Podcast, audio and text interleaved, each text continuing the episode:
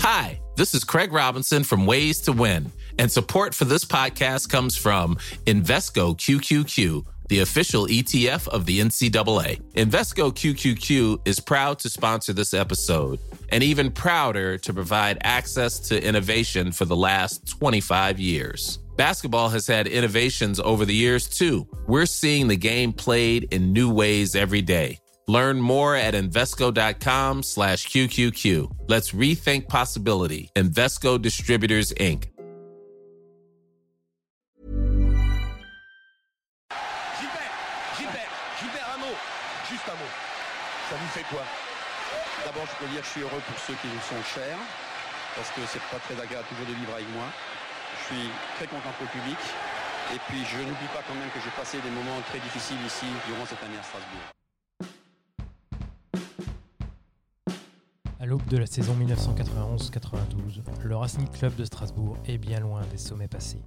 12 ans après son titre de champion de France de 1979, le club strasbourgeois évolue en deuxième division depuis six longues années déjà, entrecoupé seulement d'une brève remontée suivie d'une descente immédiate en 1988-89.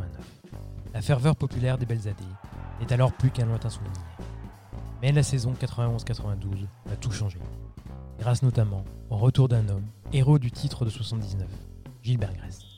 Les joueurs doivent alors s'adapter à un nouveau style de jeu et à des méthodes de travail bien particulières. José Guerra, jeune joueur de 26 ans, venu du monde amateur un an plus tôt, n'oubliera jamais ce jour où l'entraîneur strasbourgeois a débarqué dans le vestiaire face à des joueurs médusés.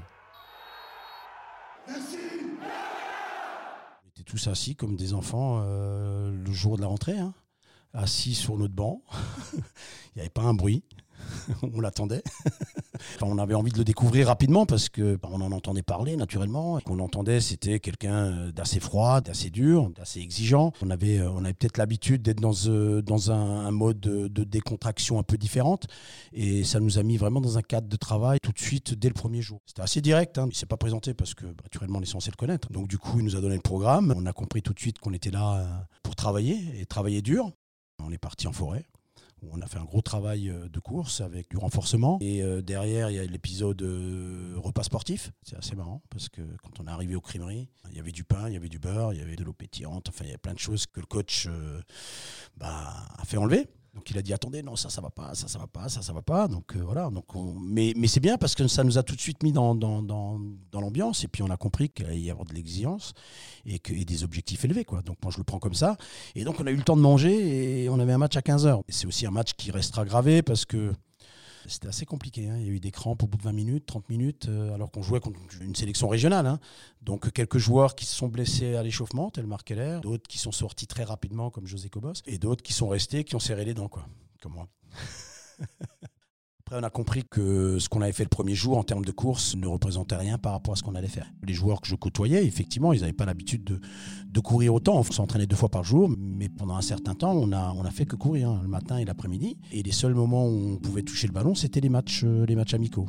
Donc du coup, on avait tous envie de jouer. hein. c'était assez mémorable hein, dans le vestiaire. On était un peu euh, déprimé par moments, mais on était content de retrouver le ballon quand on avait le droit. C'est quelqu'un qui avait du charisme, qui était respecté. Donc tout le monde le voyait naturellement. Et vous voyez les, joueurs. Donc on gardait une, une certaine, euh, bah, distance hein, et un certain respect. Il avait euh, ses préparations de match où il arrivait à rentrer dans votre cerveau. Je pense que Gilbert Gress était avant-gardiste sur un certain nombre de choses. C'est quelqu'un qui a compris que pour arriver à haut niveau, il faut, il avoir de l'exigence dans tous les domaines. Euh, Quand je dis dans tous les domaines, c'est tous les domaines. hein. Donc, euh, il était très pointueux sur tout ce qu'on mangeait. Il essayait de savoir comment ça se passait aussi en dehors du foot. Je dis pas qu'on était pisté, un peu quand même. Mais il était dans le vrai. hein. Je pense que c'est ce qui a permis à l'équipe sur la saison de pouvoir aller au bout. hein. On avait un groupe euh, allez, de, de 16, 17 joueurs, plus 2-3 jeunes du centre de formation. Donc c'était vraiment des groupes euh, très restreints et c'était souvent les mêmes joueurs qui jouaient. Bah, Il y avait, euh, il Keshi dans l'axe derrière avec le bœuf, hein, donc euh, c'est déjà, c'est déjà pas mal. Pouliken était essentiel dans, l'équilibre de l'équipe euh, au milieu de terrain. Marc Heller, naturellement, le- Marc Didier Monzuc, parce qu'en tant que buteur, hein, ça c'était les cadres. Ouais, les cadres, c'était surtout Yvon Pouliken, le bœuf, Keshi, qui prenaient le plus la parole. ouais. 41e minute, un coup franc de Franck Leboeuf, pleine lucarne, c'est l'égalisation un partout.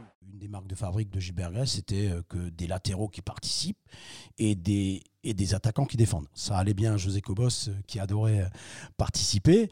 Et donc, effectivement, c'est pour ça que sur les côtés, il y avait Marc Heller et, Jean-François Perron très souvent. Moi, je prenais le relais en cours de match pour faire des efforts sur le côté, toujours avec une sentinelle hein, qui était Yvon Pouliken qui était devant la défense. Les défenseurs centraux, naturellement, ils n'avaient pas le droit de dépasser la ligne médiane, ça c'est normal.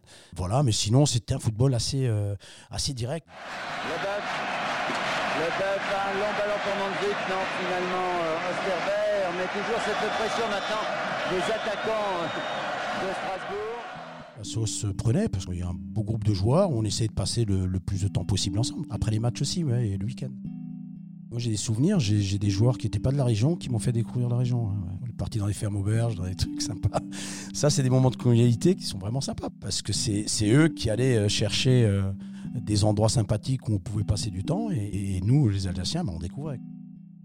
Il y a eu des périodes euh, un peu compliquées, hein, même avec le public. Hein. Le public était très exigeant. Euh, surtout, il était en attente euh, depuis, depuis longtemps, justement, d'une possible montée. Donc, on a eu des périodes un peu plus difficiles, et avec une élimination en Coupe de France prématurée, des résultats en championnat en dents avant de reprendre de nouveau la marche en avant sur les derniers matchs de championnat.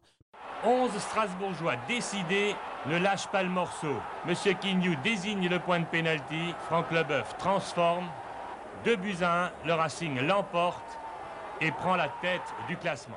À un moment donné, on a compris que la première place serait plus pour nous. Et donc l'idée, c'était vraiment d'accrocher ces barrages et c'est ce qui a été fait. Cette équipe était programmée pour monter. On avait l'expérience l'année précédente, même si euh, c'était plus la même équipe. Mais en tout cas, on, savait qu'en allant au barrage, euh, mentalement, euh, l'équipe allait être prête. Et après, euh, voilà, après quand vous êtes dans une méno, euh, quand vous êtes quand vous êtes à la méno, où la saison se joue sur un match, que le stade est plein, il était blindé, c'est des souvenirs qui resteront naturellement ancrés à vie. Hein. Mais je pense que ce jour-là, il pouvait rien nous arriver. Il pouvait rien nous arriver. Euh, la preuve, euh, Jacques Paillard qui marque jamais, euh, il met deux buts. Cobos participe également à la fête, naturellement. Et, voilà, de toute façon, on avait l'impression qu'on était sur un nuage, porté par nos supporters, et qu'on avait, quoi qu'il arrive, on ne pouvait pas nous empêcher d'aller d'aller saisir la Ligue 1 comme ça. Vous avez l'impression que vous jouez votre vie et qu'on joue la vie de, tous les supporters qui y, a dans les tribunes et bien d'autres qui n'ont pas pu euh, participer à ce match euh, en direct. Je pense que Gilbert euh, Grèce a trouvé les mots qu'il fallait pour nous faire comprendre et faire comprendre au groupe que si on a que l'ambition d'aller en Ligue 1, c'est maintenant. Gilbert Grèce qui a finalement réussi son pari après 12 ans, revenir pour faire remonter sa chère équipe de Strasbourg en première division. Ce final, on n'a pas eu le temps de de réfléchir. Hein. Tout le monde est arrivé sur le terrain, donc c'est assez, euh, assez exceptionnel. C'est juste de la folie. C'est juste de la folie. En fait, vous voyez rien. Quoi. Vous savez pas, vous voyez rien. Vous êtes euh, étouffé par. Euh, par l'ensemble des spectateurs qui sont sur la pelouse. Voilà, il y a des cris de partout. Il y a, enfin voilà, on est resté sur le terrain pour faire, pour, pour, euh, pour communier avec eux, quoi. Hein. Donc ça, c'était, euh, c'était important. Hein. Avant que bah, qu'on fasse ça euh, au vestiaire et dans les douches. Hein. Gilbert Grèce s'en souvient. Il a quand même exigé à ce qu'on lui enlève, a enlevé le pantalon, la veste. Donc voilà, donc c'était assez marrant. Mais bon. On a réussi à le mettre dans la douche. On, prend conscience qu'on vient de faire quelque chose de grand et puis, puis surtout que, bah, que c'est une ville de Strasbourg, c'est une ville de foot et que l'attente était énorme. Gilbert, Gilbert, Gilbert, un mot, juste un mot. Ça vous fait quoi? D'abord, je peux dire que je suis heureux pour ceux qui nous sont chers, parce que c'est pas très agréable toujours de vivre avec moi. Je suis très content pour le public. Et puis, je n'oublie pas quand même que j'ai passé des moments très difficiles ici durant cette année à Strasbourg. On a vraiment passé une, magnifique soirée. J'avais réservé au chalet parce qu'il existait encore à l'époque. Et on a fini au Hilton euh, à l'aube. C'est inimaginable ce qui s'est passé après. Quoi. On était invités partout pendant huit jours, on a fait la fête pendant huit jours, tous. Euh, c'était, juste fabuleux. C'était juste fabuleux. Et, euh, voilà, on avait l'impression d'être des héros, ouais, alors que, ça, reste que du foot. J'étais sur un nuage. Hein. Je voyais les, gens qui étaient accrochés. Il y avait encore les grillages à la méno qui étaient accrochés sur les grillages et qui criaient. C'est l'exposant de choix. Daniel Goebel, 55 ans aujourd'hui, suit le Racing depuis son plus jeune âge. Il en avait 25 l'année de leur montée en première division. Il était dans le stade lors de ce match de barrage contre Rennes. Pour moi, c'est une date mémorable. Hein. C'est là qu'on a vraiment goûté à la belle ambiance de la Méno. C'est le déclic en fait, toutes ces bonnes années qui ont suivi après. Le lendemain, on a, retourné voir les joueurs parce qu'on avait encore fait la fête le lendemain. Je me rappelle, pendant deux jours, j'avais pas dormi. Hein. Passé la nuit dehors, on parlait que du club, du Racing, c'était énorme. Bon, on est allé place Kléber, on s'est réunis là-bas, il y avait des milliers de gens. On a fait la fête là-bas, on a fait le tour un peu de, Strasbourg, place de la cathédrale, on s'est tous réunis là avec les drapeaux. Pendant deux jours, c'était la fête. Ça, je garderai toute ma vie dans ma, dans, ma mémoire parce que c'était euh, des moments euh, inoubliables. Fabuleux, c'était l'explosion. Les joueurs, on leur, avait mis la pression la semaine à l'entraînement. Oh, moi, j'y étais tous les jours. Hein. Ah ben, on les attendait aux voitures, on leur disait, ben voilà, samedi, il y a match, il fallait gagner le match. Ah ouais, c'était. Euh, vivait ça, c'était énorme. Strasbourg à l'époque avait un avantage, c'est qu'on pouvait euh, vraiment euh, côtoyer les joueurs euh, à la sortie du vestiaire, on pouvait discuter avec eux, faire des photos, échanger plein de choses. Et je pense que ça, c'était vraiment l'idéal.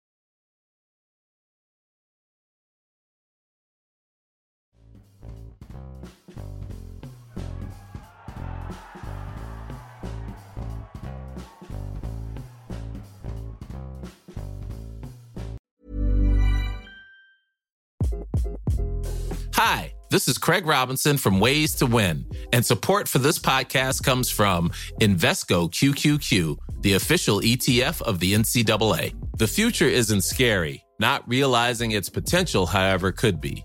Just like on the recruiting trail, I've seen potential come in many forms as a coach. Learn more at Invesco.com slash QQQ. Let's rethink possibility. Investco Distributors, Inc.